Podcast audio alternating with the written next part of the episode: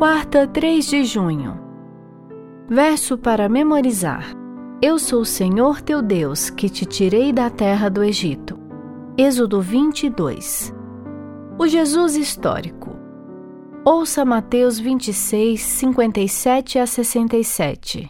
E os que prenderam Jesus o levaram à casa de Caifás, o sumo sacerdote, onde se haviam reunido os escribas e os anciãos.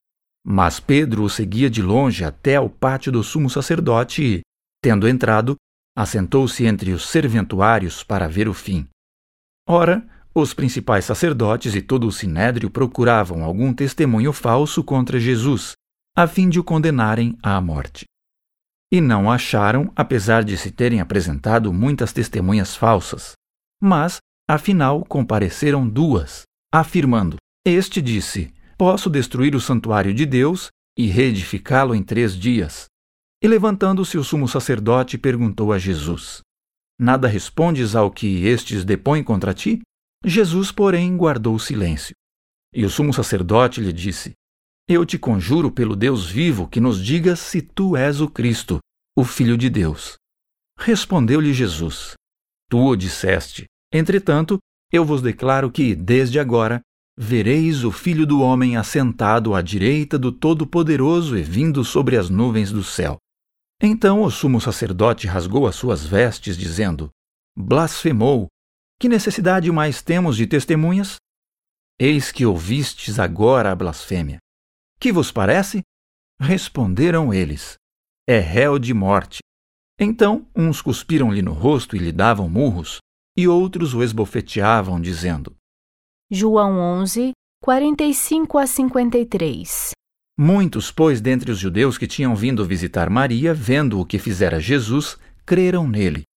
Outros, porém, foram ter com os fariseus e lhes contaram dos feitos que Jesus realizara. Então os principais sacerdotes e os fariseus convocaram o sinédrio e disseram: Que estamos fazendo uma vez que este homem opera muitos sinais? Se o deixarmos assim, todos crerão nele, depois virão os romanos e tomarão não só o nosso lugar, mas a própria nação. Caifás, porém, um dentre eles, sumo sacerdote naquele ano, advertiu-os, dizendo: Vós nada sabeis, nem considerais que vos convém que morra um só homem pelo povo, e que não venha a perecer toda a nação. Ora, ele não disse isto de si mesmo, mas, sendo sumo sacerdote naquele ano, profetizou que Jesus estava para morrer pela nação, e não somente pela nação, mas também para reunir em um só corpo os filhos de Deus que andam dispersos. Desde aquele dia resolveram matá-lo.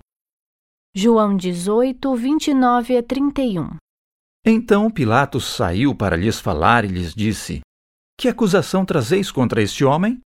Responderam-lhe: Se este não fosse malfeitor, não te entregaríamos. Replicou-lhes, pois, Pilatos: Tomai-o vós outros e julgai-o segundo a vossa lei. Responderam-lhe os judeus: A nós não nos é lícito matar ninguém. Pergunta 4. Quem foi Caifás e qual foi seu papel na morte de Cristo? Quem foi Pôncio Pilatos? Qual foi a importância da sua decisão para que o sinédrio realizasse seus objetivos? Caifás foi um sumo sacerdote e instigou uma conspiração para buscar a morte de Jesus.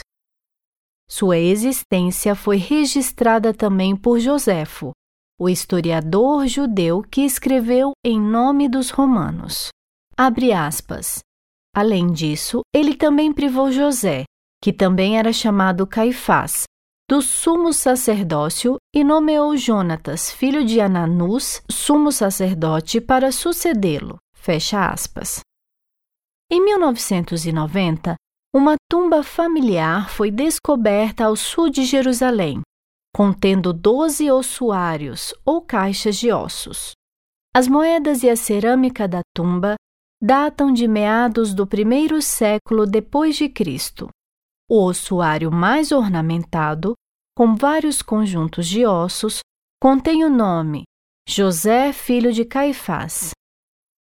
Muitos estudiosos acreditam que essa tenha sido a tumba e caixa de ossos de Caifás, o sumo sacerdote tão diretamente envolvido na morte de Jesus. Em 1961, uma inscrição com o nome de Pôncio Pilatos, governador da Judéia, sob o imperador Tibério César, foi encontrada em uma pedra no teatro de Cesareia Marítima. Assim, em ambos os casos, algumas das principais figuras que envolvem a morte de Cristo foram confirmadas pela história.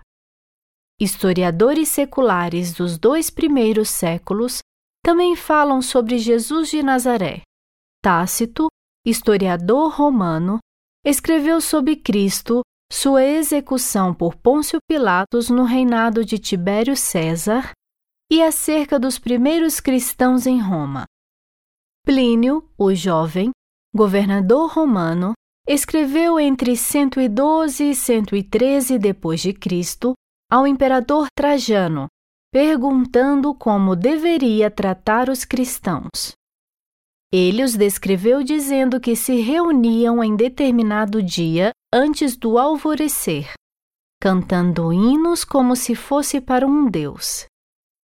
Essas descobertas arqueológicas e fontes históricas apresentam uma base adicional extra-bíblica para a existência de Jesus, que foi adorado nos primeiros 50 anos após sua morte. Os próprios evangelhos são as fontes primárias sobre Jesus e devemos estudá-los cuidadosamente para aprender mais sobre Cristo e sua vida. Embora seja sempre bom ter evidências arqueológicas que apoiem nossa fé, por que nossa fé não deve depender dessas provas, por mais úteis que elas possam ser?